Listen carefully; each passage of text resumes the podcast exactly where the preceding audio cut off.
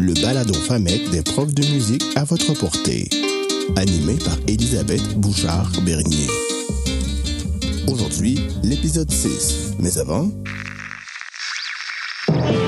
Mesdemoiselles, mesdames et messieurs, les grandes annonces de la Fédération. Bonne nouvelle! La FAMEC est ravie de vous annoncer qu'Élisabeth Bouchard-Bernier fait désormais partie des cinq nominés pour le prestigieux prix de l'enseignant de l'année 2024 Music Counts au Canada. À cette occasion, nous tenons à souligner le remarquable travail de votre animatrice du balado FAMEC, qui s'engage avec passion à préserver la vitalité de l'éducation musicale dans son environnement et même à travers tout le territoire du Québec. C'est donc avec un grand enthousiasme que nous adressons nos plus sincères félicitations à Elisabeth pour son dévouement et son énergie contagieuse. Souhaitons-lui un immense succès dans ses nombreux projets futurs.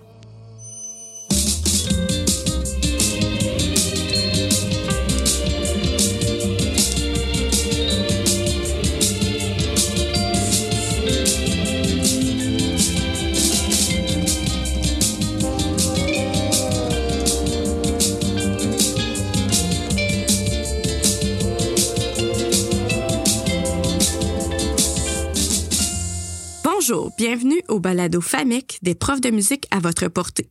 Je suis Elisabeth Bouchard-Bernier et j'anime ce balado. Notre contexte d'enregistrement, est assez particulier. On est un samedi du mois de décembre parce qu'il faut faire ça d'avance. Directement dans la grève de la FAE puis du Front commun. Donc, on n'est pas devin. On sait pas qu'est-ce qui va se passer, qu'est-ce que la situation va être au mois de février au moment de la diffusion de l'épisode. Espérons qu'on va être euh, dans de meilleures conditions. Donc, euh, aujourd'hui, pour l'épisode 6, je reçois euh, François-Olivier Loignon, euh, qui est étudiant au doctorat en éducation musicale à l'Université Laval. Son projet de recherche consiste à explorer comment implanter un programme de type El Sistema dans une communauté québécoise. Donc, l'épisode d'aujourd'hui va peut-être vous faire rêver, donner des, des orientations face à votre ensemble musical ou même solidifier vos valeurs pédagogiques.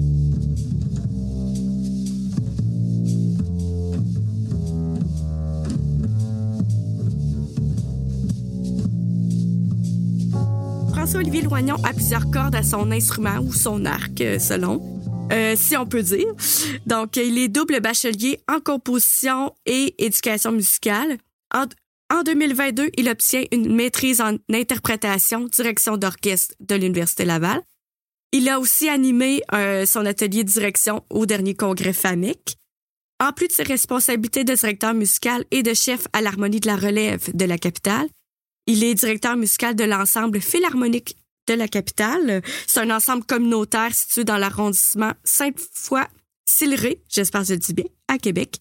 Donc, il enseigne aussi à l'école secondaire La, Car- la Camaradière de Québec. Il est aussi euh, officier CIC pour le programme des cadets. Il est bien occupé. Bonjour, François-Olivier. Bonjour Isabelle, Je suis contente de te recevoir. ça me fait plaisir aussi. Donc, euh, ton sujet de doctorat, euh, je l'ai nommé tout à l'heure, euh, c'est d'instaurer un programme de type El Sistema dans nos écoles ou dans la communauté. Euh, qu'est-ce qui t'est, qu'est-ce t'a inspiré pour euh, ton sujet?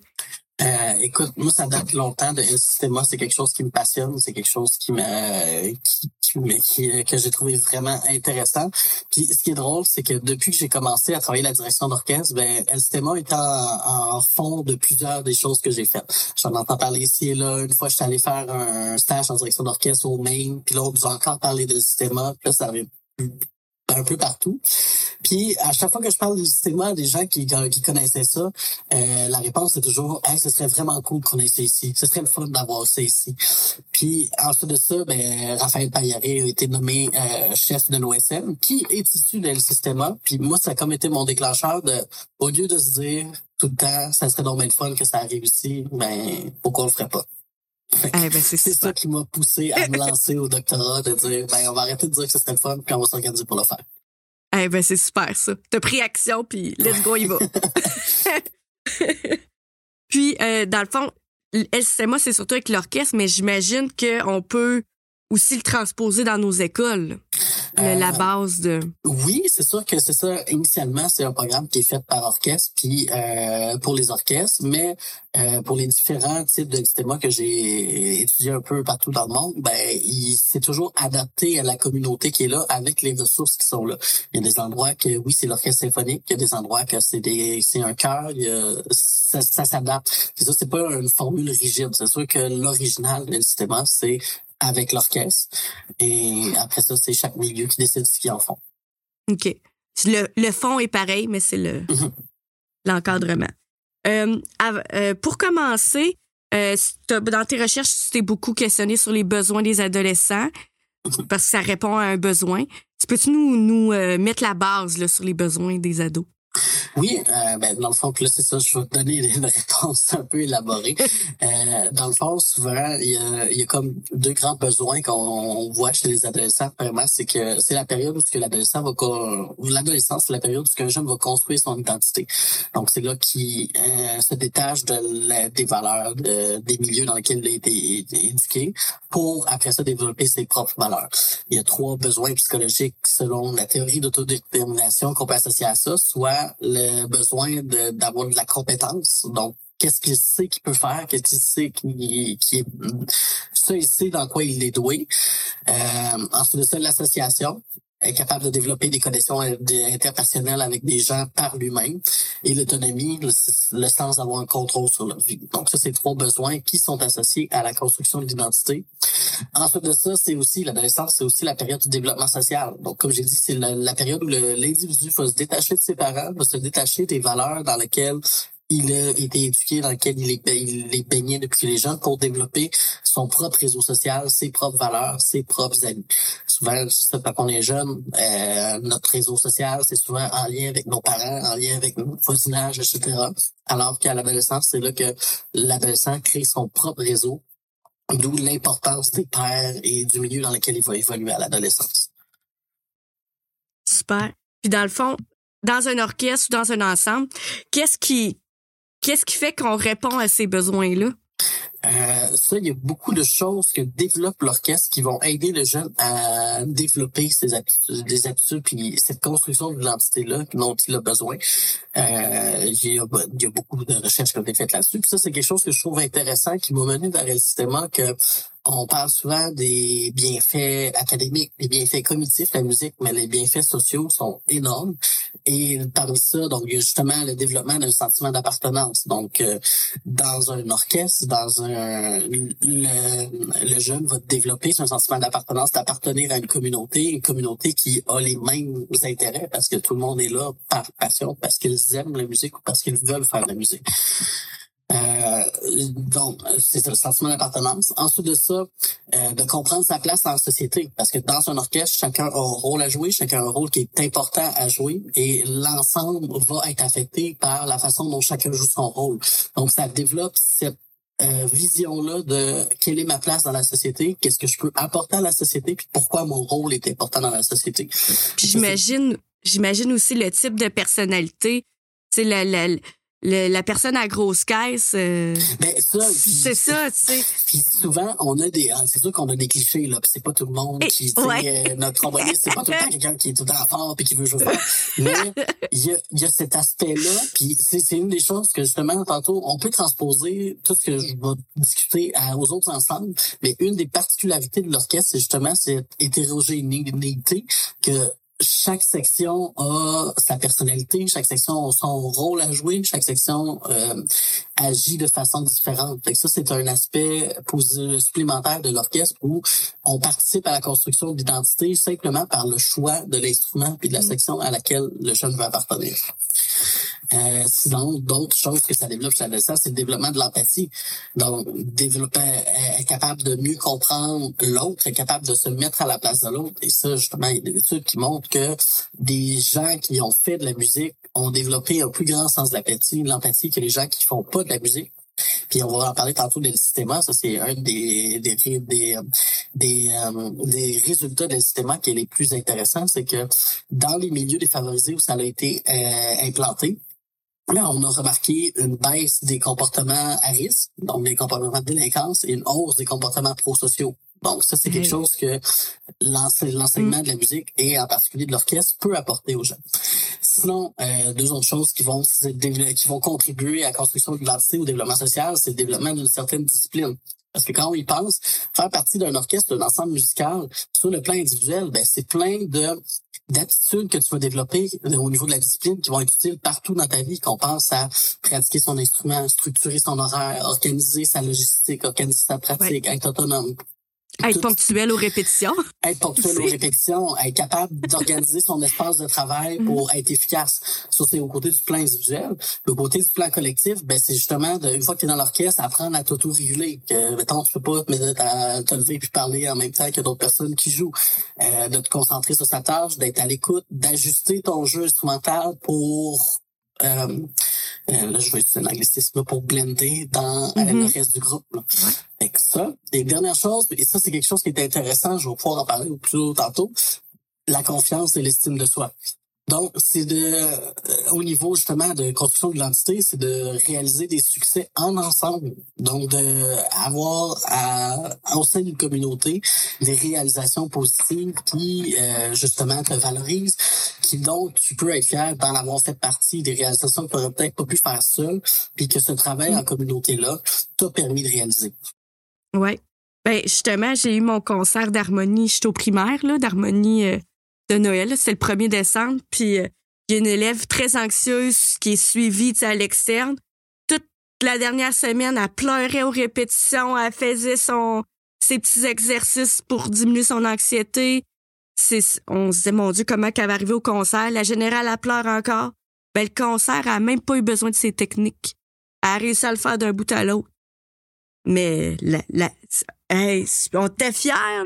Mais c'est ça, ça fait partie de l'apprentissage musical. Moi, je me souviens Oui. que quand j'ai commencé à être officier euh, à l'escadron Charlebourg, j'avais un jeune que euh, il aurait pu fusionner avec le mur. Je veux dire, il déplace d'air, super discret, puis je veux dire, il aime pas ça l'attention, puis ça a pris un an. En un an, je veux dire, c'est un jeune qui était super souriant, qui était super aimé, qui était motivé de venir à la musique, puis qui commençait à comme prendre sa place, puis s'exprimer. Puis c'est, c'est, j'ai, pas donné un cours de comment s'exprimer. C'est Mm. le fait de justement baigner dans cet univers-là qui l'a fait aider à sortir de sa coquille. Ah, il y a des, il y a des belles histoires de même, hein. Ah. Je te laisse poursuivre. Fait que non, ben c'est ça, c'est toutes ces aptitudes sociales-là que va l'orchestre va permettre de développer chez les jeunes ben, un ensemble musical en général, mais justement, l'orchestre par sa couleur particulière, le rôle que chacun va jouer, va venir contribuer à la construction de l'identité du jeune, à son développement social. Et justement, ben là, on peut nommer des études qui disent que avoir fait partie d'un orchestre ben, développe une meilleure euh, estime de soi, euh, sentiment d'appartenance. Puis ça, euh, quand, quand on va parler plus tard, je regarde pour plus tard de Néo Jiva, je, je, vais t'expliquer tantôt c'est quoi. C'est une des premières choses que les jeunes disent. Qu'est-ce que tu retires de Néo? Il- Avant, si je leur dis, à part la musique, qu'est-ce que tu retires de Néo Jiva? La confiance, une famille. C'est toutes des choses que j'ai même pas besoin de le dire aux jeunes, c'est la première chose qui leur vient en tête. Wow.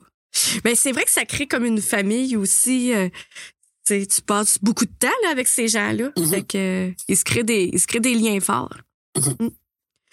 Puis euh, tout à l'heure, tu parlais des milieux à risque, euh, dans les milieux défavorisés. Euh, c'est là, qu'est-ce qu'on peut observer de de de, de positif et Ben, dans ça? Je vais, je vais commencer avec, je, si tu me permets, je vais parler de Oui. des bénéfices que ça peut apporter faire partie d'une orchestre que la littérature nous dit. Puis ensuite de ça, je vais te dire c'est quoi, comment que ça se manifeste dans, dans les milieux des Sur le plancher. Parfait. Parce que euh, on, on connaît tous euh, ce que ça apporte la musique, on, on serait tous capables d'en parler un peu. Mais maintenant, est-ce que c'est appliqué et accessible de façon équitable à tout le monde? C'est là que je vais vous montrer le, le petit bout de chemin qui nous reste à faire encore. Donc, moi, je, je vais diviser en trois catégories les bénéfices que ça peut faire, que ça peut apporter faire partie d'un orchestre. Donc, premièrement, il y a le bénéfice académique, où ce que, selon justement la littérature, peu importe le statut socio-économique du jeune, euh, en général, quelqu'un qui fait de la musique va, puis là, encore fois, en général, c'est pas une euh, cause à conséquence, mais souvent va avoir des meilleurs résultats en maths, en lettres, donc euh, l'apprentissage des langues, en sciences sociales et en sciences. Et euh, il y a, une, un quelqu'un qui fait de la musique a une plus grande tendance à améliorer ses résultats scolaires. Donc, euh, sont avant puis après la musique.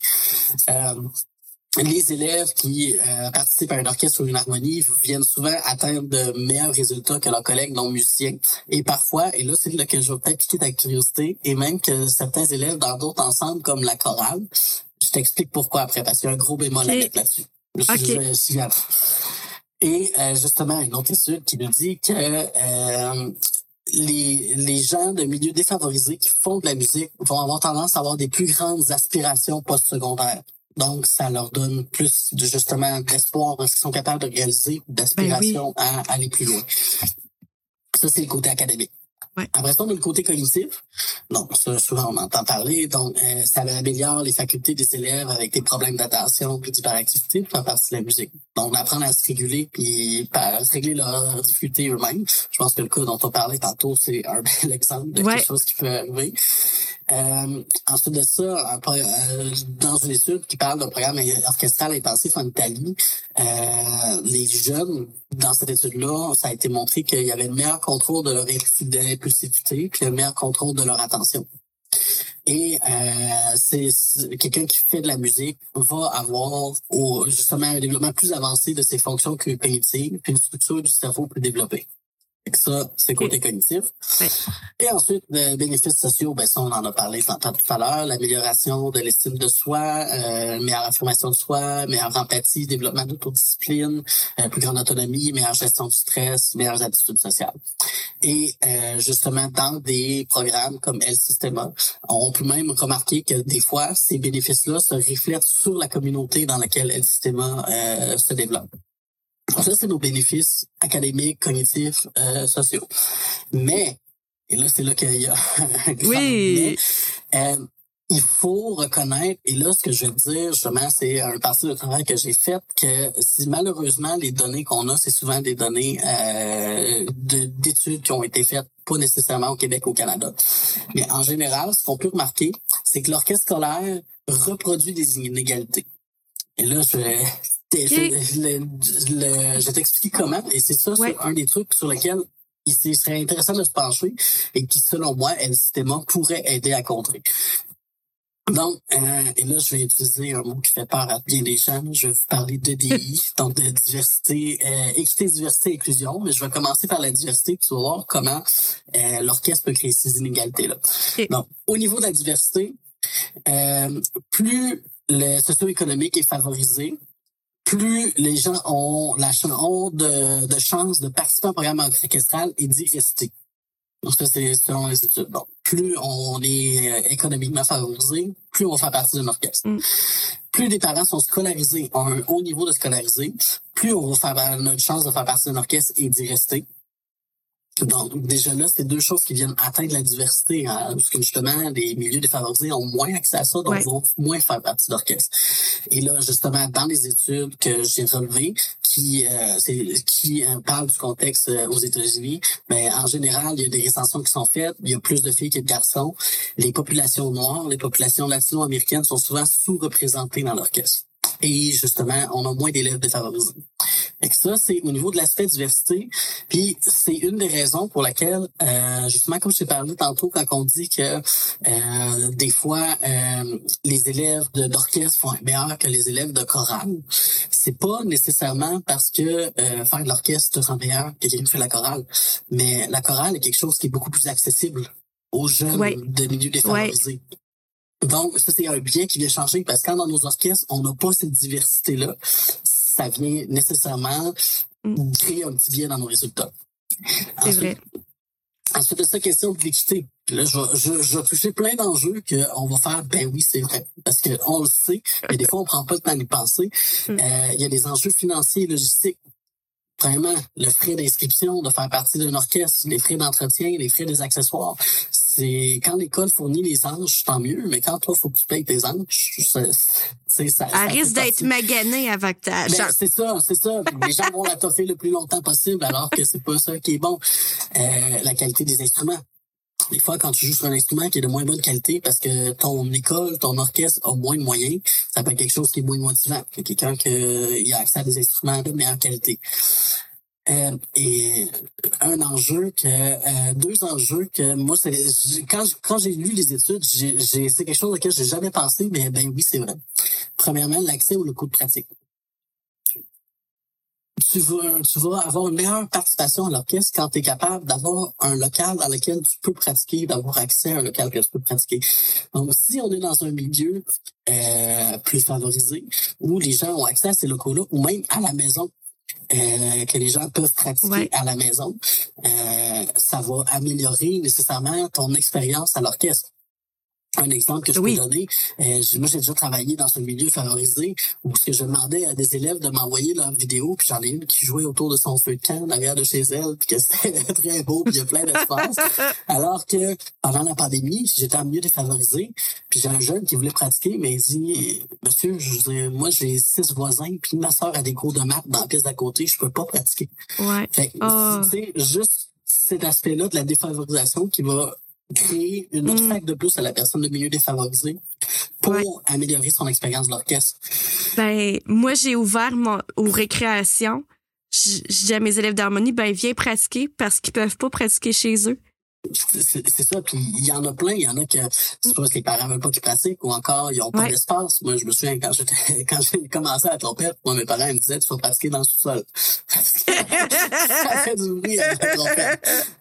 il y a tous ces aspects-là. Et à ça, on vient rajouter le transport de l'instrument. Mm-hmm. Donc, c'est et là, justement, quelqu'un qui a pas des parents pour le voyager en tout temps, ben traîner un tuba ou une contrebasse dans un autobus, c'est pas très pratique. Et ça, ça vient justement affecter non seulement la qualité de sa, sa participation à l'orchestre, mais également ce qu'on avait, quand on a parlé que l'orchestre vient améliorer la construction d'identité.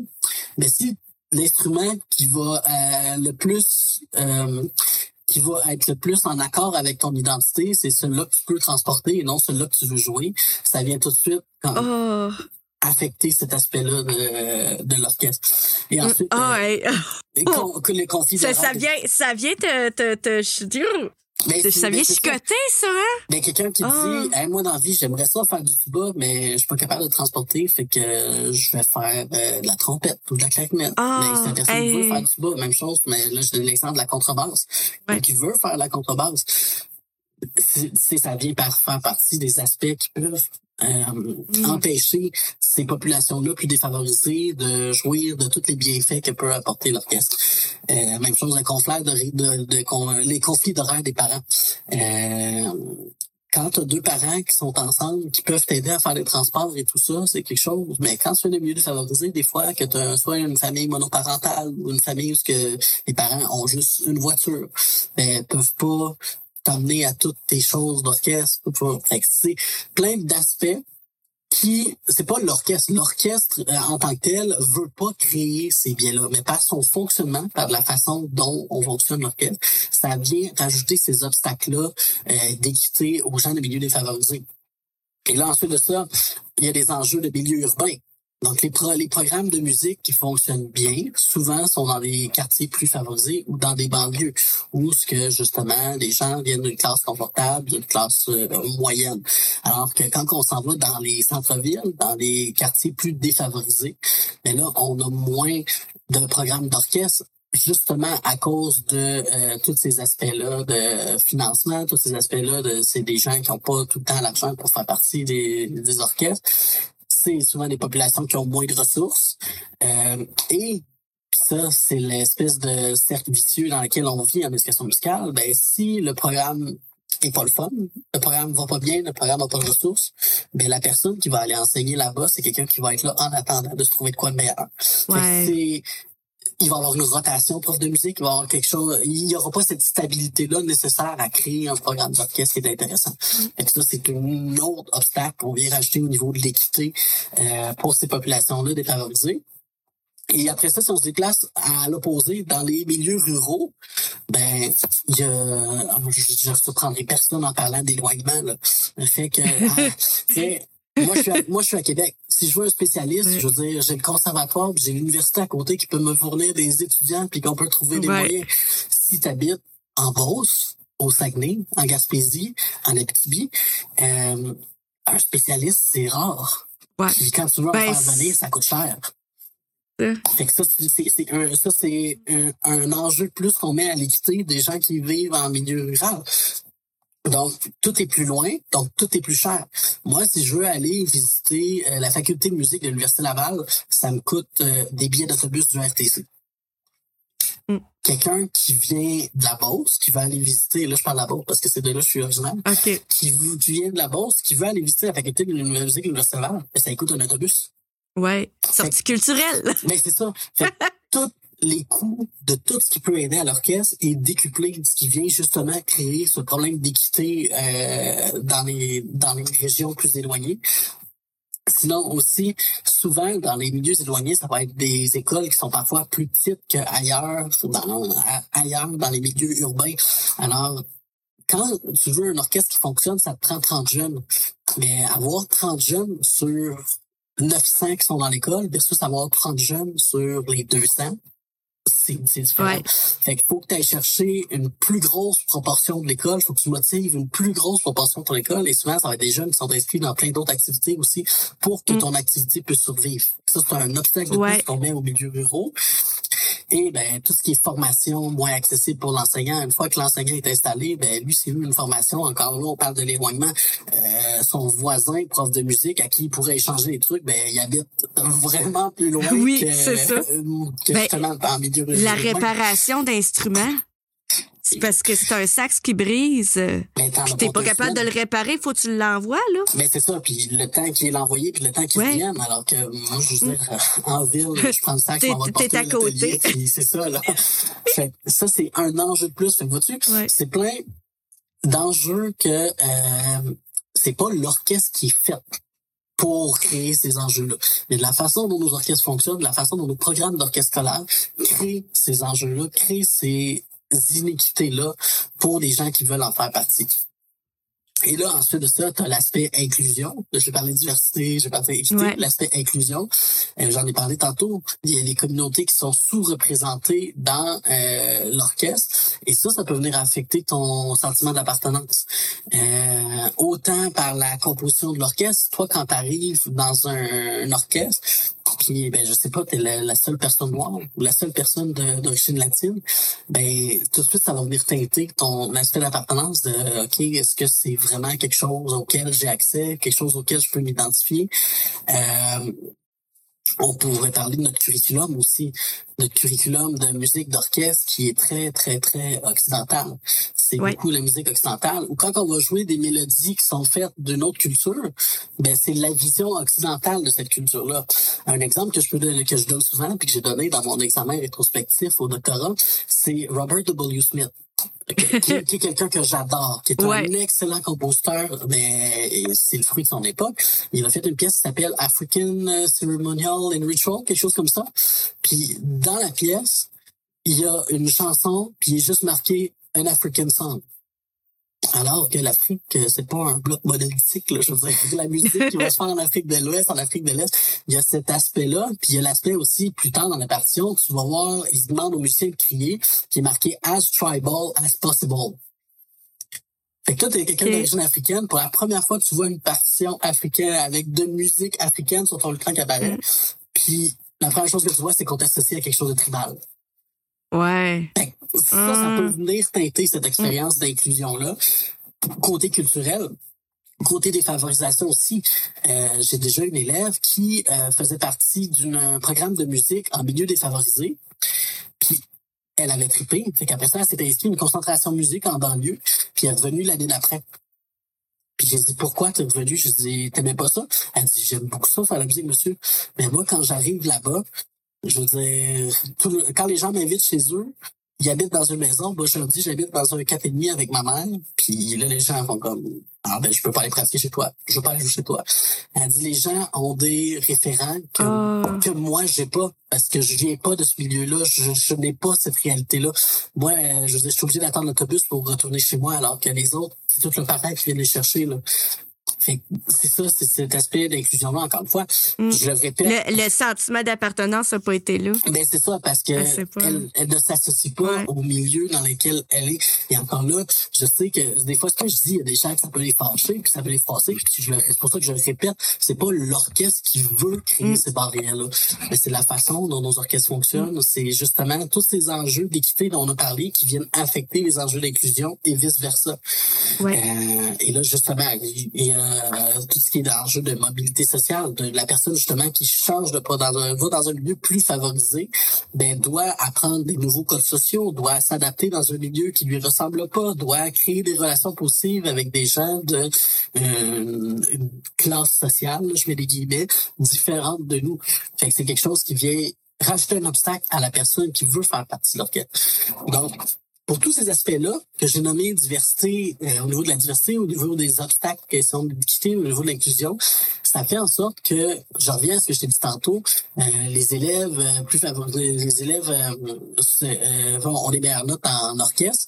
Est-ce que c'est parce que l'orchestre crée des meilleurs musiciens ou c'est simplement parce que l'orchestre est accessible aux gens qui sont déjà plus favorisés, qui ont des plus d'outils, plus de ressources versus la chorale? Alors que la chorale, Mhm. euh, tout ce que tu as besoin pour arriver en chorale, c'est de ta voix. T'as pas d'instruments Ouais. traînés, t'as pas de, etc. Fait que ça, c'est le truc pour lequel faut on pense parce que on a vu tous les bienfaits que l'orchestre peut apporter aux jeunes milieux défavorisés. Toujours faut-il que ces bienfaits-là soient accessibles.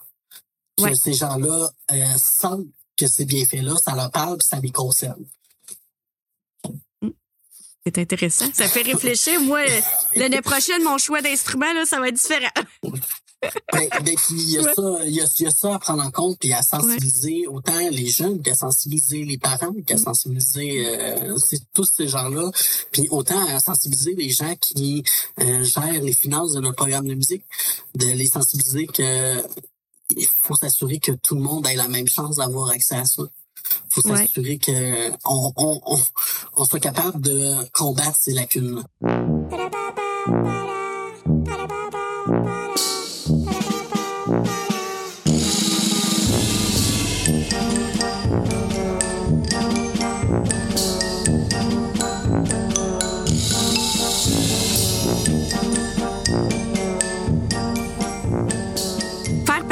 ensemble aussi, ça, diminue tout, l'aspect euh, délinquance. euh, dans l'adolescence, on peut tomber dans, ce côté-là. Là. Mais ça, c'est un des apports que, si je parle de système, c'est un des apports qui a été remarqué de système, c'est que cette, euh, justement, ce développement d'attitudes sociales, de comportements sociaux, de l'empathie, de, d'avoir un sens de responsabilité envers ta communauté, venait justement diminuer cet aspect de délinquance-là chez les jeunes. Euh, comme j'ai dit, dans un, dans un ouvrage que j'ai lu, il y avait un système dans le coin soit du Mexique, de la Colombie, je peux pas dire précisément, où ce que les gangs de rue, c'était passer le mot que si tu vois un, un enfant avec un 15 instruments, on y touche pas. Donc, il n'y a pas de recrutement, il n'y a pas de on essaie de l'embarquer, il fait de la musique. Et ça, c'est Mm. justement cet aspect-là que peut développer chez, chez, euh, une communauté euh, le fait de faire partie d'un orchestre, de euh, tout ce que ça peut apporter. Ça apportait de la valeur à la communauté, finalement. Oui. Puis, euh, co- comment qu'on pourrait faire euh, au Québec pour intég- intégrer, in- euh, instaurer ça, nos progr- les programmes del Sistema ou une, une forme de... Euh, là, c'est ça, je, vais- je vais commencer par résumer rapidement c'est quoi El Sistema? Ma question est large. hein? Euh, ouais, mais c'est ça, je vais... Puis encore là, euh, je suis au début de mon doctorat, là, je, je veux te dire, il y a des affaires qui sont, que je, je vais te préciser, ça, j'ai tiré ça d'études, mais il y a d'autres choses que c'est, pour moi, mon opinion pour le moment, puis ben, mon doctorat me confirme pourrait si changer. pas. Euh, ben, premièrement, quand on parle de cinéma, on parle de quoi? On parle, c'est d'un programme orchestral qui est apparu au Venezuela, justement pour euh, impliquer les gens socialement dans une orchestre, pour les faire jouer, et qui s'est développé, ça s'est propagé un peu partout dans le monde. Puis c'est basé sur la pratique orchestrale, euh, justement l'apprentissage par les pairs, l'inclusion. Euh, l'orchestre est utilisé pour former un citoyen, pas juste pour former un musicien. L'orchestre est utilisé pour euh, montre pour développer des capacités sociales aux gens. Euh, je vais te résumer rapidement 10 principaux, euh, enfin, 10 principes fondamentaux que j'ai ressortis de l'ISTEMA. C'est c'est pas affiché comme ça, mais c'est des choses qu'on voit qui reviennent souvent. Un, l'apprentissage par les pairs. Donc, souvent, dans un orchestre de l'ISTEMA, il va y avoir des jeunes de différents niveaux puis les plus vieux ont cette responsabilité-là d'apprendre aux plus jeunes. Ce sera pas comme on fait souvent ici des cours privés avec un spécialiste. Il va en avoir des cours privés des fois dans le système. Mais vraiment, la plus grande base, c'est l'apprentissage par les pairs. Les, le plus vieux, ça soit à côté d'un plus jeune, puis coach le plus jeune pour l'intégrer à l'orchestre. Euh, inclusion, tout le monde est bienvenu à SMA. Même si tu es défavorisé, même si tu peux avoir un handicap, peu importe, tu es bienvenu dans le système. Euh, accessibilité, ça doit être accessible un peu partout. Donc, il y en a un peu partout, puis tout le monde peut en faire partie. Euh, L'intensité. Donc, les systèmes, c'est dans le programme de système, c'est en moyenne une heure de répétition par jour. Donc, des fois, ça peut aller plus. Là. C'est pas ces deux, trois heures dans les systèmes originaux. C'est quelque chose qui, qui, a une certaine intensité. Euh, L'aspiration à l'excellence. Donc, de pas dans le sens de on vise à avoir un résultat musical excellent, mais de développer chez les jeunes cette volonté-là de s'améliorer, cette volonté-là de euh, viser l'excellence, viser quelque chose qui est, qui est très bien. Euh, performance construite sur la pédagogie. Donc, les performances dans le système euh, sont pas juste faites pour la performance, mais qu'est-ce que pédagogiquement, c'est ça, ça peut apporter aux jeunes. L'engagement dans la communauté, c'est quelque chose qui est intéressant parce que les nucléos, le système, vont avoir des centres de musique dans chacun des quartiers puis des fois, ces gens-là, des différents nucléos, vont se rassembler pour un plus gros orchestre, etc. Mais c'est vraiment dans le quartier, le, cœur de l'UCMA, c'est d'avoir un centre de musique qui se développe dans le quartier. Tantôt, je vais vous parler de Neojiba, l'espèce d'instrument brésilien que je suis allé voir. Et à Neojiba, il y avait deux conditions pour faire partie du nucléos. Un, être inscrit à l'école. Donc, si t'étais pas à l'école, ça perdait des gens à l'école. Et ben de deux, faire partie de la communauté. Parce que le but, c'est justement de développer ça au sein de la communauté, de, aux gens de la communauté. Fait que, mettons, mettons, je pense pour ça à Québec, quelqu'un de cinq fois pourrait pas aller dans le nucléos de Limoilou. Parce que le but, c'est de développer ces communautés-là. Euh, justement, un autre point, un autre point de principe, c'est de répondre aux besoins de la communauté. Donc, euh, de répondre, ça, je, je, avec je vais vous montrer des exemples dans lesquels ça a été réalisé, où ce qu'on vient, par l'orchestre, s'attaquer à différents problèmes sociaux qui peuvent être vécus dans la communauté. Euh, un développement, euh, ce qu'on appelle holistique. Donc, justement, le système ne vise pas qu'à former des musiciens, mais vise à former des personnes à part entière, des citoyens par la musique. Euh, c'est pour ça aussi que les, les profs dans le c'est des profs qu'on appelle CATS. Donc, l'abréviation euh, en anglais pour euh, citizen, donc les gens qui sont citoyens, qui font partie de leur communauté.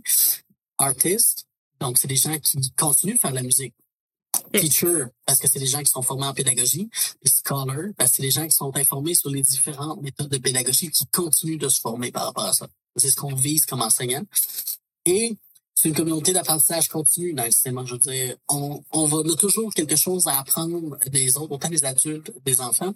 Et un des, une des façons que ça fonctionne, un exemple, c'est souvent dans le système, on a ce qu'on appelle de ce qui les gens vont utiliser la même pièce à différents parcours du jeune pour qu'il puisse voir comment il a évolué, comment cette ah, relation-là avec cette pièce-là a évolué, puis qu'il y a toujours quelque chose à apprendre du même répertoire.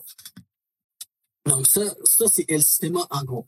Maintenant, comment on pourrait l'intégrer ici? Ça, c'est la partie qui est peut-être un peu moins basée sur des études, qui est, euh, plus mon cas personnel.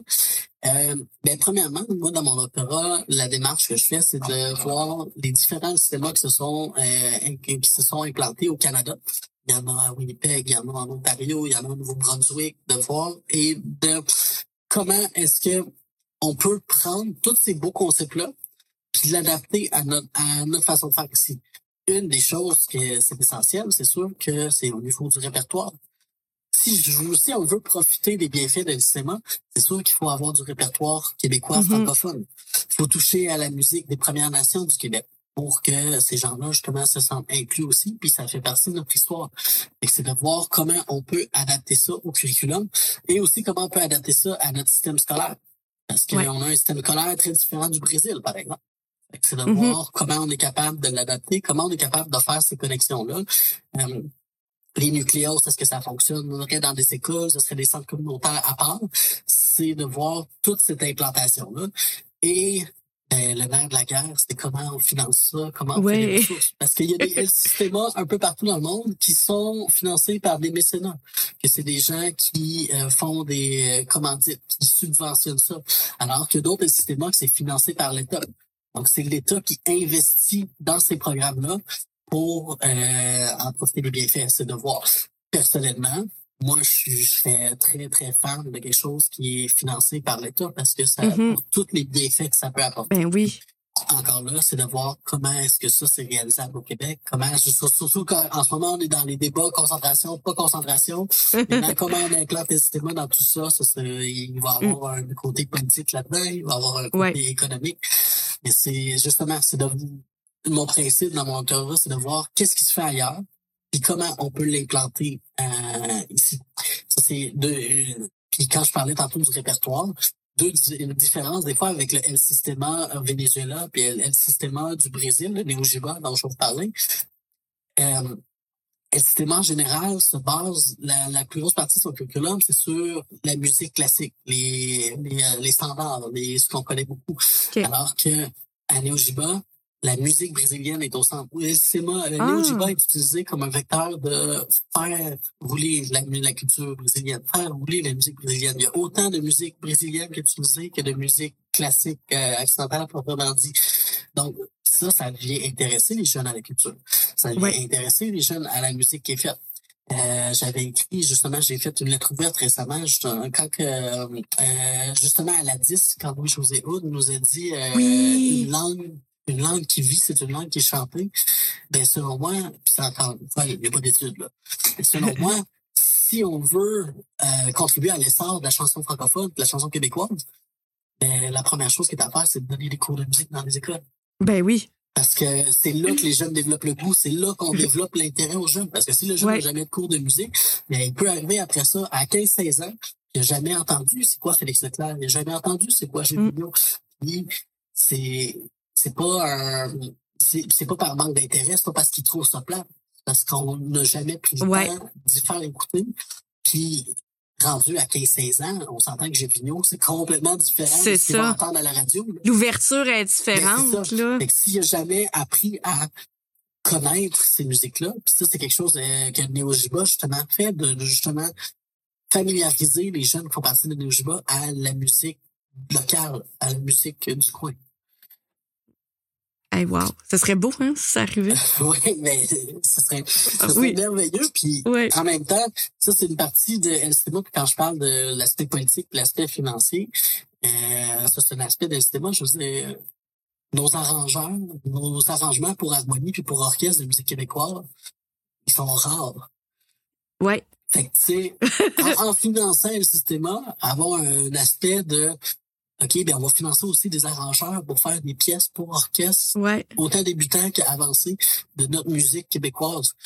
Parce que euh, j'aimerais ça, moi, à l'école, en ce moment, à l'école où j'enseigne, j'ai j'ai un orchestre symphonique, puis il y a une harmonie dans mon école. J'aimerais ça, leur faire jouer du répertoire euh, québécois. Mais Ben un, oui. en trouver déjà fait, C'est ça. C'est difficile. Sinon, je peux le faire Ouais. moi-même. Euh, je pense C'est que long. j'ai- pas à convaincre personne ici de la tâche d'un prof de musique. Euh, Ouais. L'arrangement, on n'a pas tout le temps d'en faire.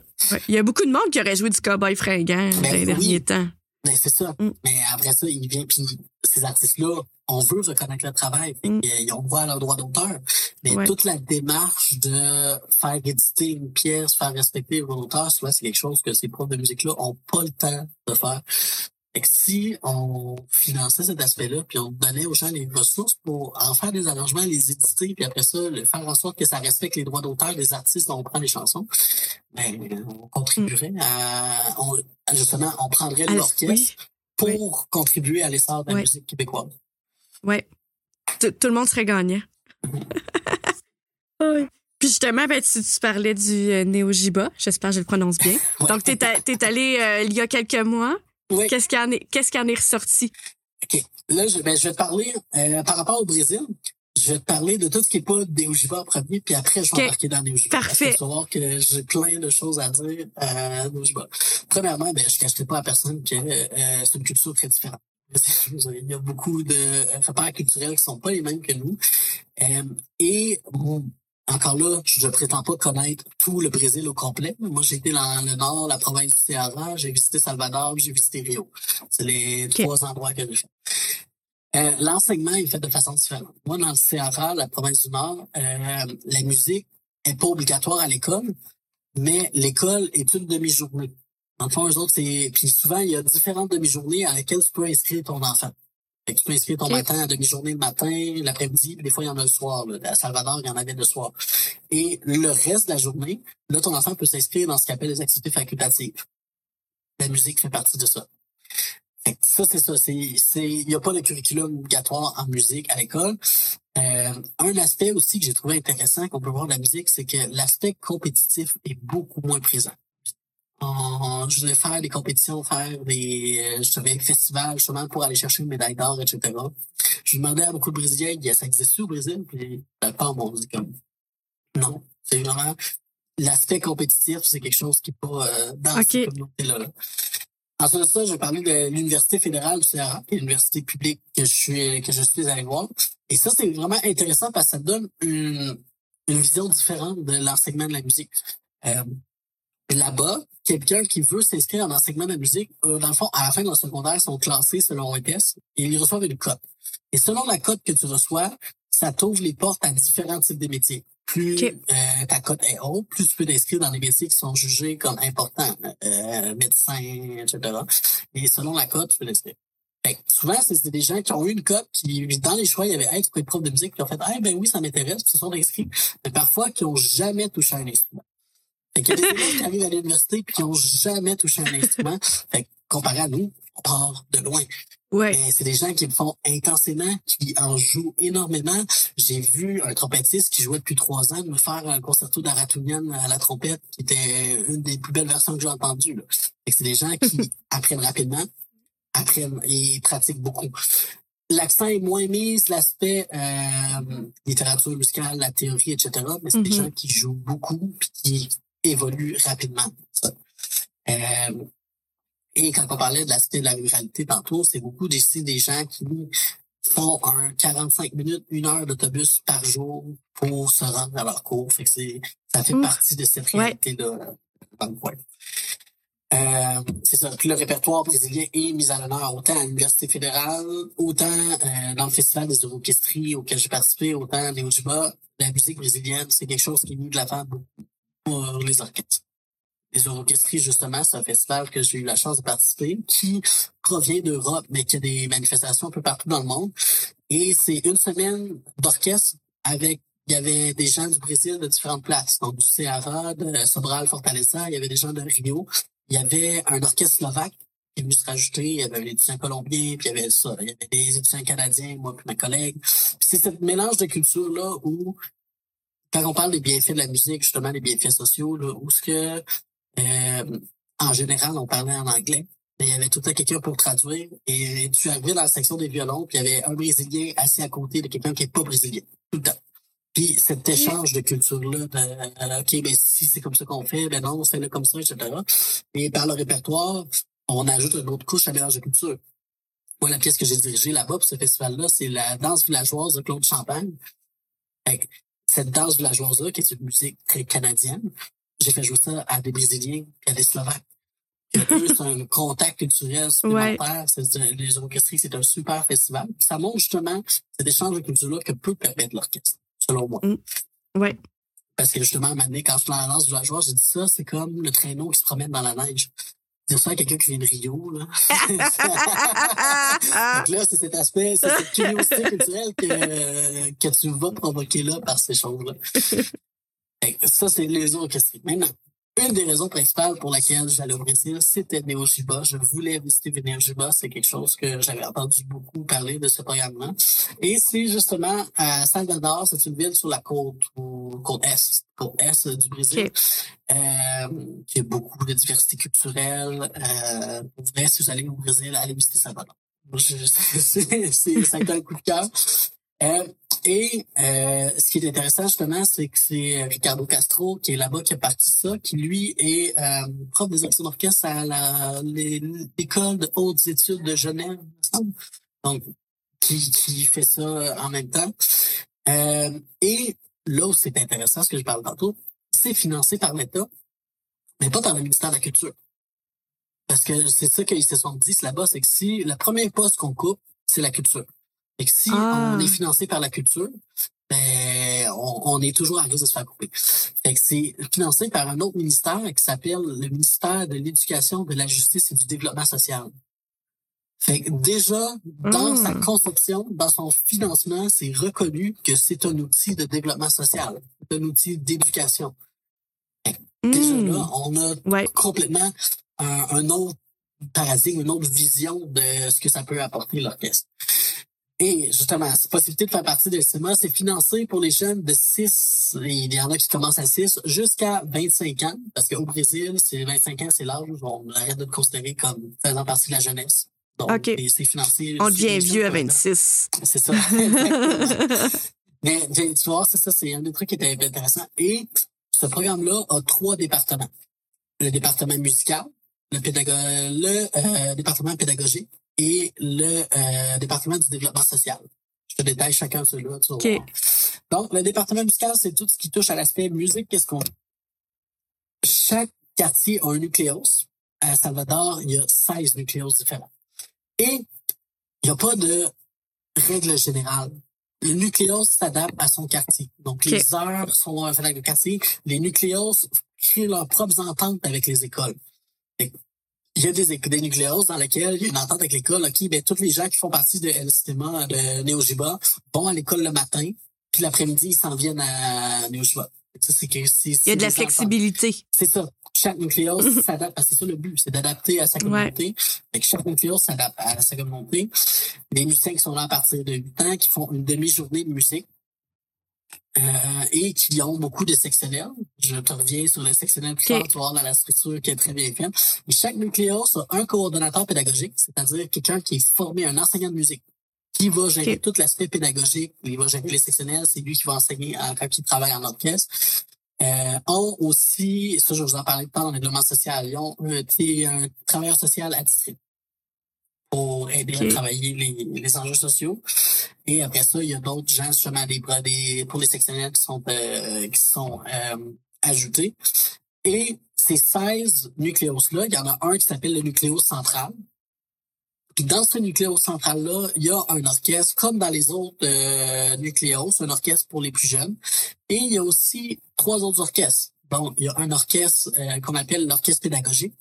Et ça, c'est quand les jeunes sont rendus euh, sont rendus plus avancés que ce qu'ils font dans le nucléos. S'il y a une place qui s'ouvre dans l'orchestre-là, ben, on envoie le jeune à l'orchestre pédagogique pour qu'il aille chercher un autre niveau. Euh, et justement, et une fois que les jeunes font, sont acceptés dans un des orchestres du nucléos central, euh, ils reçoivent une subvention pour les frais de transport en commun. Ah. Donc, le transport est Ben oui. pour ces jeunes-là. Et, et là, euh, là, je parle beaucoup des orchestres, mais euh, le nucléo central a aussi deux chorales euh, qui commencent à se développer. là. C'est quelque chose de récent, Mm. mais c'est quand même impressionnant. Euh, l'orchestre pédagogique. Là, moi, quand je vois un jeune de 8 ans lever son corps, puis jouer comme il est déjà tout petit, là, et c'est quelque chose qui vient de chercher. Là. Mm. Euh, moi, j'ai souvent dit, je dis, quand je suis arrivé à Néojiba, je m'attendais à être impressionné, mais je m'attendais pas à être renversé comme ça. C'est vraiment Ah ouais. impressionnant on va là-bas. Après l'orchestre pédagogique, il y a ce qu'on appelle l'ORCA, l'orchestre euh, Castro Alves. Donc, c'est leur, leur orchestre intermédiaire. Et là, je mets des guillemets sur intermédiaire parce que cet orchestre-là joue des symphonies de Beethoven. Et une des meilleures versions que j'ai entendues du quatrième mouvement, là, ça fait de Beethoven. Et il joue, mais dans le, tous les sens du terme jouer. Les jeunes ont du plaisir, les jeunes ont des sourires. Tu vois les contrebassistes qui dansent avec leur contrebasse. Tu vois, c'est Wow. c'est vivant. Ces jeunes-là, justement, ils trippent à faire de la musique ensemble. Donc là, tu as leur cas. Et après ça, quand ils deviennent encore meilleurs, souvent leur cas, c'est entre 13 et 18 ans. Des fois, il y en a des plus jeunes, des fois, il y en a des plus vieux, mais ça, c'est le range en général. Et tu as l'orchestre juvénile, qui est leur orchestre avancé, 16 ans et plus, et qui est euh, qui fait du répertoire très avancé, autant du contemporain que quand je suis allé, il était en train de montrer un opéra pour une tournée euh, au Brésil. là. Je- OK. c'est des gens qui jouent du répertoire très avancé. C'est utilisé pour faire la promotion de la musique. C'est eux autres qu'on envoie jouer dans différentes villes, etc. Et ce qui est intéressant, c'est que ces jeunes-là, et quand j'ai parlé à la personne du- qui était responsable de la pédagogie, il m'a dit, Au Brésil, eux, ils ont un problème de, euh, d'emploi, que c'est difficile pour un jeune de trouver son un emploi. Et la réflexion qui a été faite pour financer cet orchestre-là au Brésil, c'est de dire si on les occupe pas, ces jeunes-là, quand ils se trouvent pas d'emploi, ben, c'est la rue qu'il faut s'occuper. Ouais. Donc, ces jeunes-là, une fois qu'ils font partie de l'orchestre avancé, donc c'est des jeunes qui ont pas un travail, qui, etc., reçoivent une bourse pour faire partie de cet orchestre-là, qui, euh, justement, leur permet de, de, vivre tout ça. Et la condition pour ça, c'est que le matin, tu fais partie de l'orchestre, mais l'après-midi, tu t'en vas dans les nucléos. ouais, Et là, c'est ben ça oui. l'apprentissage par les pairs, c'est ça les sectionnels. Ouais. Les sectionnels, c'est des gens de l'orchestre avancé qui sont disséminés dans les nucléos, puis qui font la, retourner la roue. Ouais. Donc, Ils vont l'orchestre avancé- redonner ce qu'ils ont eu. Exactement. Donc, c'est Mm. ça, c'est eux qui vont former ceux-là qui vont s'en aller. Ça, c'est quand on parle d'apprentissage par les pairs, quand on parle de justement ce, ce- système circulaire-là, que c'est le plus vieux qui apprend au plus jeune, c'est exactement ça. Fait qu'à tous les matins, ces jeunes-là se pointent au, au nucléo central, font l'orchestre, et après ça, il y a des transports qui sont organisés, qui les amènent dans les nucléos, et rendus là dans les nucléos, ils vont euh, enseigner les sectionnaires. Fait que ça, Ouais. C'est quelque chose qui- génial. Qui, ce qui est génial, puis justement, qui c'est financer le développement social, comme on parlait justement. Ouais. euh, c'est d'investir dans le développement social des jeunes. Et ces gens-là qui font partie de l'orchestre, une fois par mois, reçoivent des leçons de pédagogie. Justement, pour faire en sorte qu'ils sachent euh, dire, les bébés sectionnels. Des fois, on les envoie dans les écoles. Donc, votant dans les écoles réguliers, faire des ateliers de- d'orchestre, des ateliers de musique pour intéresser les jeunes de la population, autant ça sert Ouais. de recrutement pour le Néo-Jiba, Ben oui. que ça sert à faire profiter des bienfaits de la musique à ceux qui sont peut-être pas dans, dans le, le. Fait que ça, c'est cet aspect. Fait que ça, c'est tout l'aspect musical. Ouais. Là, après ça, tu as le département pédagogique. Donc, eux, la job, c'est de faire le suivi de comment le jeune va à l'école. Parce qu'on se rappelle, quand tu fais partie des Ojiba, tu vas à l'école. Si Ouais. tu- à la minute que tu lâches l'école, tu peux plus faire partie des Ojiba. Ça, ça garde des jeunes, justement, accrochés à l'école. Ça garde des jeunes qui, qui vont y aller parce qu'ils veulent faire partie des Ojiba. Et ces gens-là du département pédagogique font un suivi de comment ça va académiquement. Est-ce qu'il y a de la difficulté? Comment vont ces notes? Euh, Qu'est-ce qu'on peut faire pour aider? euh, organisent justement tous les concerts pédagogiques, les activités, font les ententes avec les écoles. C'est eux qui donnent un coup de main au nucléos pour OK, quelle entente on peut faire, etc. pour ça. Et qui gèrent aussi un peu avec le développement social euh, l'implication de la famille. Parce que les Ojiba, c'est quelque chose de communautaire, les nucléos dans les communautés. Donc, on veut que la famille vienne jouer un rôle, puis on leur donne plus de petits rôles qu'on est capable de faire. Aider à l'organisation des concerts, fabriquer des vêtements, euh, si on a besoin de vêtements à fabriquer, euh, préparer des repas quand il y a des activités communautaires. On les implique le plus possible. Et ensuite, le département social, que ça, c'est les TES. Néojiba a euh, quatre travailleurs sociaux à temps plein qui se divisent les nucléos, deux psychologues, puis un médecin attitré qui travaille pas à temps plein Hey. pour le mais si on a un problème médical d'un jeune, ben, c'est à lui qu'on va faire. Wow. Et justement, ces gens-là sont responsables de faire des ateliers, formation citoyenne, ateliers d'éducation à la vie. C'est ces gens-là qui font le suivi des cas sociaux. Un jeune qui vit des problèmes de, il n'y a pas de bouffe à la maison, un jeune qui vit des problèmes de violence domestique. Malheureusement, ça arrive euh, Mhm. souvent au Brésil. Un jeune qui a des problèmes de santé mentale. C'est ces gens-là qui sont payés par le programme pour s'assurer que tout le monde va bien dans le programme. Donc, quand justement sortir les gens de leur situation euh, vulnérable, ça c'est un exemple concret. Là. Ouais. Autant par l'orchestre qu'on qu'on l'aide, qu'on attache à ça toute l'importance du développement social. Et justement, c'est quelque chose qui est décentralisé. Donc, ces gens-là s'en vont dans les milieux. Je veux dire, si tu as un problème, tu as besoin de rencontrer un des TS, ben, tu t'en vas pas dans le quartier central. C'est le quartier central qui va à toi. On t'envoie le T- TS dans ton nucléos pour te donner un coup de main pour t'aider. Et ça, j'en ai vu, là, des, quand on parle de nucléos installés dans des communautés, euh, j'ai, tu sais, j'ai des quartiers que j'ai visités que moi, je me sentirais pas en sécurité de marcher dans ces rues-là tout seul. OK. Mais Ouais. c'est justement ça que vise justement, c'est ces quartiers-là qu'il faut viser. Ouais. C'est dans ces quartiers-là qu'il faut apporter euh, les que C'est c'est exactement là que euh, euh, s'implante le plus possible.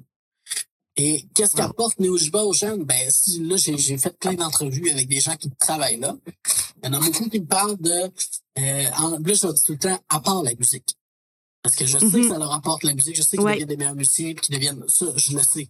À part la musique, il y a des gens qui vont, ça leur apporte un sens de critique, une meilleure vision du Mm. monde, capable de réfléchir sur le monde qui les entoure, puis d'être en contact avec des réalités qui sont différentes des leurs. Euh, une meilleure éducation culturelle, et justement euh, des compétences qui sont capables de transférer dans leur vie de tous les jours. C'est exactement les choses dont j'ai parlé tantôt. La discipline, la collaboration, la patience, l'empathie, donc des choses qui développent à l'orchestre qu'ils vont pouvoir utiliser dans leur vie de tous les jours. Selon les élèves, et là, c'est ça qui est intéressant, malgré mon portugais, j'ai interviewé euh, une vingtaine d'élèves. Et les élèves, c'est drôle, je dis, OK, j'ai besoin de trois, quatre volontaires à interviewer. Puis là, j'en ai une vingtaine qui ont levé la main. Je dis, OK, on, va aller. Euh, et c'est comme j'ai dit au début du podcast, c'est c'est pas moi qui m'a remis les mots dans la bouche. Ma question c'était, à part la musique, qu'est-ce que ça t'apporte cinéma? La confiance en soi, la capacité de m'exprimer en public. C'est une des premières choses qui a Mm. été nommée le plus. Une famille, un groupe d'amis à laquelle je m'identifie puis je peux appartenir. C'est et ça c'est les jeunes qui me nommaient ça là. C'est pas moi qui leur disais est-ce que ça te développe ton sentiment d'appartenance? Ouais. Non, je je disais juste qu'est-ce que ça t'apporte? Et ça venait des jeunes eux-mêmes. Ces jeunes-là sont capables de reconnaître qu'est-ce que El Sistema leur apporte au niveau de au, au niveau de la personnalité. J'en ai beaucoup que je leur demandais, ben comment tu penses que dans le futur ça va t'aider C'est avoir fait partie de Neo Jiba. Des fois je dis El Sistema, mais je suis encore dans Neo Jiba. qu'est-ce que ça va t'apporter Neo Jiba dans le futur? J'ai des jeunes qui me répondaient, il y en a beaucoup qui me répondaient, ah ben je veux faire une carrière en musique. Je veux être prof de musique. Il y en a beaucoup qui répondaient ça. Mm. Mais il y en a Ben oui. qui me répondaient, ben moi je veux être avocat pour les droits des personnes. Moi je veux être travailleur social qui va aider les personnes dans les communautés.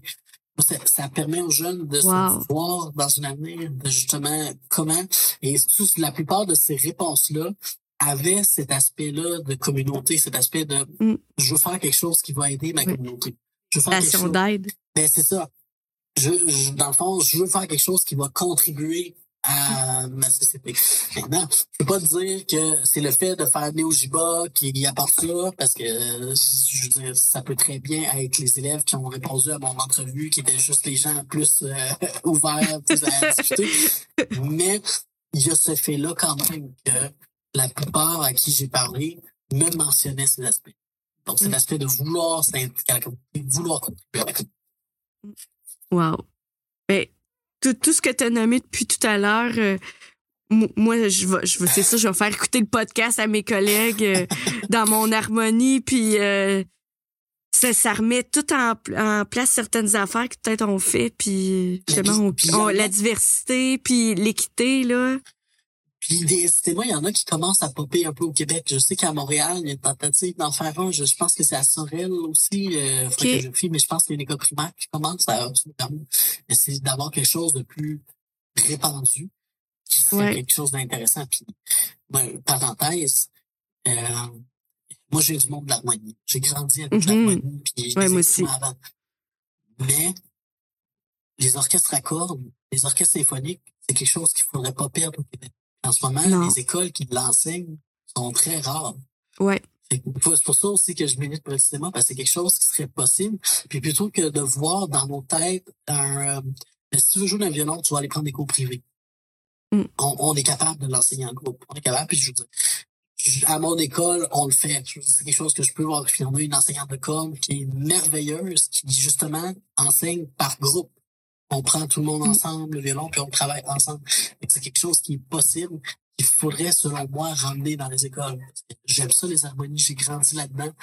Mais l'orchestre symphonique, c'est quelque chose qui nous appartient aussi à notre culture, puis il faudrait pas laisser tomber.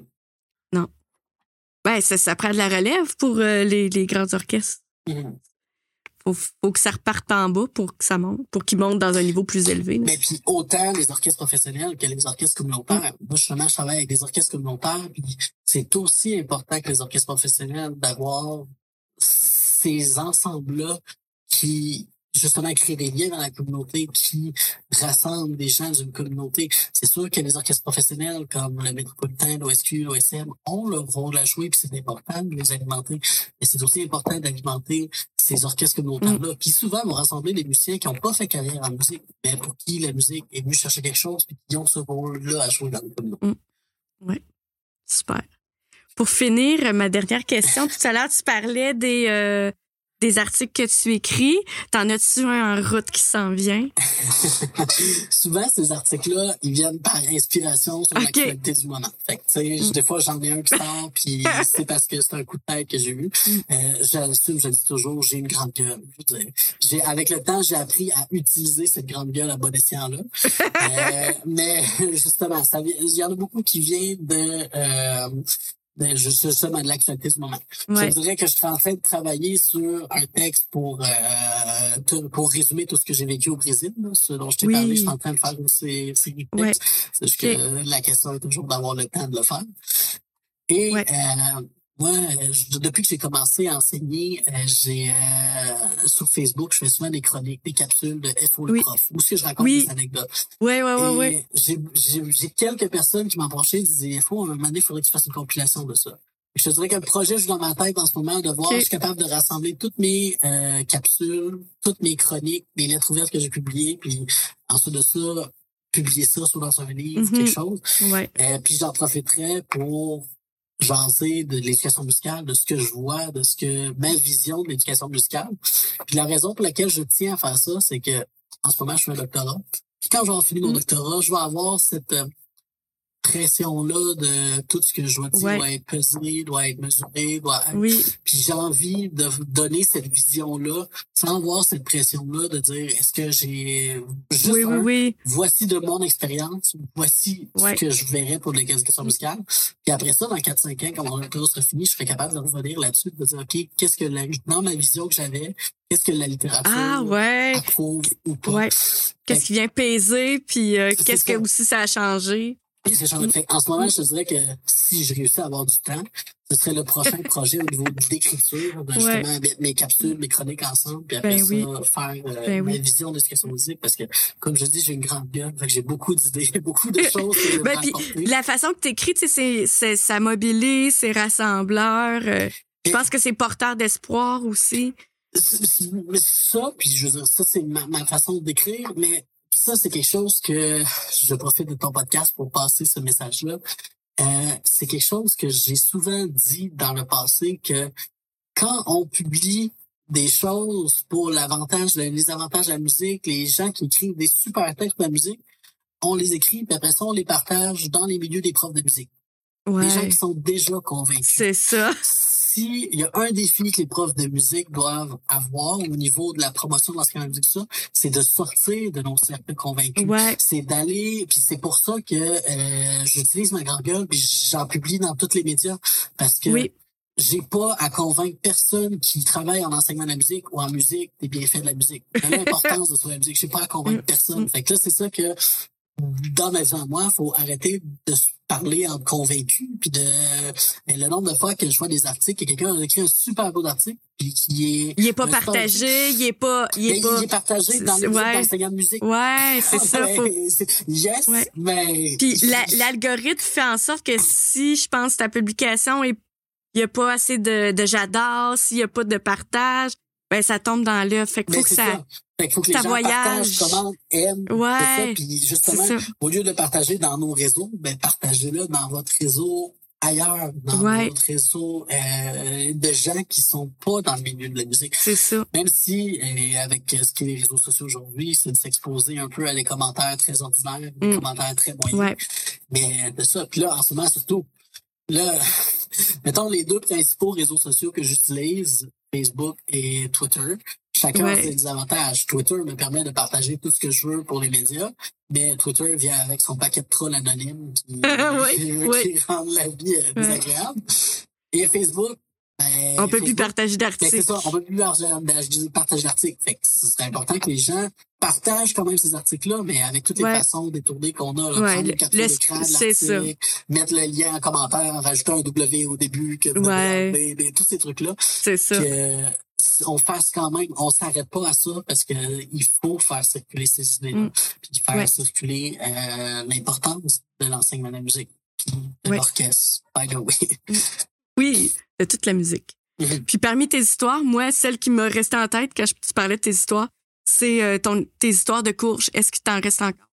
Des courges? Oui. Ouais, t'as acheté plein de courges. Il t'en reste à chaque octobre, j'achète une brouette. Oui, il m'en reste encore. ça fait partie de la décoration de l'appartement chez nous. oui, oui. C'est plan qu'on dépasse ça pendant le temps des fêtes. Mais oui, il en reste encore des couches. fait que tu vas avoir de quoi recevoir à souper. Ouais, mais c'est ça. Ben, puis écoute, justement, dans la grève où on a un, un, le, que, que, le salaire a été coupé pendant deux oui. jours, ben, je faisais des couches à nourrir pas mal. Que, ben oui. J'ai une, une, liste de recettes qui sont économiques, qui utilisent des couches. Fait que moi, je suis comme, ben, c'est parfait. Pour ça, fait que c'était ça ton fond de grève que t'étais allé acheter des ça. Des oh, il vaut bien en rire. c'est ça. oh, oh. Merci François-Olivier pour ton temps, ton partage. Ben, ça Puis... fait énormément plaisir. Puis, comme je dis, moi, ces tribunes-là, je saute sur toutes ces tribunes-là parce que je sais, ben, j'ai des choses que j'aimerais faire circuler, j'ai des idées que j'aimerais pas passer. Mais je trouve ça super que la famille donne cette tribune-là à des gens puis que rende ça disponible. Ouais. Comme ça, on arrête de se partager nos idées une fois par année. on est exact. De, euh, exact. toutes ces bonnes idées-là. Ouais. Justement, j'ai écouté l'épisode des Appels Rouges, j'ai écouté l'épisode sur le livre blanc, puis c'est Mm. c'est formidable d'avoir accès à ces connaissances. Oui, ça, exactement. Euh, chapeau à toi pour ça. ben merci, c'est gentil.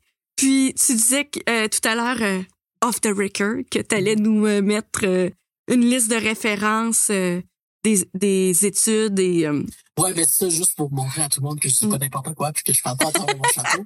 Je, je, vais mettre une liste de références, autant des études que j'ai mentionnées dans le, dans le podcast, que je vais mettre des suggestions de lecture. Justement, si tu voulais en connaître plus sur le système, si tu voulais en connaître plus ces choses-là, je vais suggérer justement des livres. Autant des fois, il y a des études que c'est de l'écriture scientifique, fait que des fois c'est un peu plus lourd à lire, que euh, il y en a un ou deux là-dedans qui c'est vraiment des livres qui sont qui sont super faciles à lire, qui sont très informatifs. Super, merci. Et merci aux musiciens éducateurs pour votre écoute. Euh, N'hésitez pas à partager, vous abonner. On l'a parlé tout à l'heure. faut partager, liker. Et ben liker, c'est pas le bon mot, ça. Euh, appuyer sur j'aime, commenter. commenter, partager, Exactement. Ben, merci beaucoup. L'invité du jour était nul autre que Monsieur François-Olivier Loignon. À une prochaine fois et